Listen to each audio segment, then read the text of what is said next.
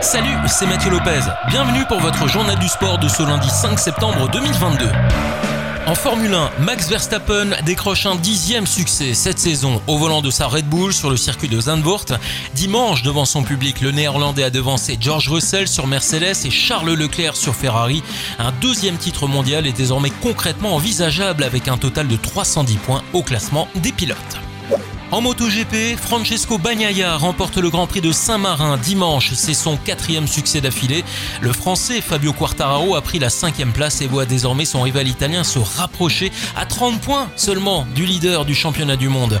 Johan Zarco a quant à lui abandonné après avoir pris un départ catastrophique. Bagnaia tentera de poursuivre sur sa belle lancée dans deux semaines à Aragon alors que Quartararo commence tout doucement à être fragilisé. On passe au football avec la Ligue 2. Le FC Metz disputait vendredi soir la septième journée du championnat avec la réception de Annecy à Saint-Symphorien.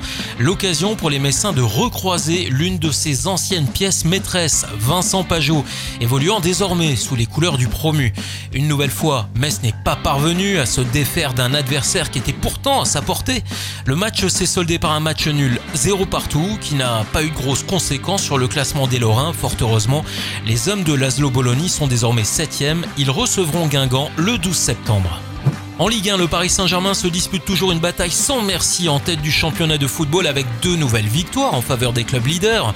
Le PSG s'est imposé à Nantes, 3 buts à 0, après un doublé signé à Mbappé. Samedi, Marseille se déplaçait à Auxerre, battant le promu sur un score de 2 buts à 0 en faveur des Phocéens. Paris reste leader à égalité de points avec l'OM, mais les Parisiens affichent déjà une belle différence de 10 buts avec leurs poursuivants. On termine ce journal par la BGL League au Luxembourg. Vendredi soir, le Swift ouvrait le bal de la cinquième journée avec un coup d'arrêt pour Esperange qui recevait l'Union Titus. La rencontre s'est soldée par trois buts partout entre le Swift et Pétange.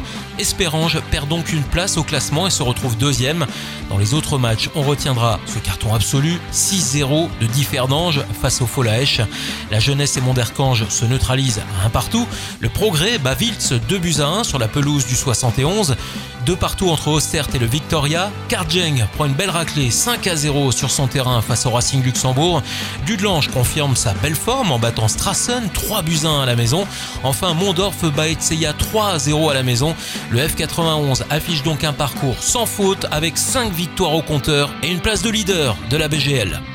Voilà pour l'actu sportive du week-end. À lundi prochain pour votre journal du sport.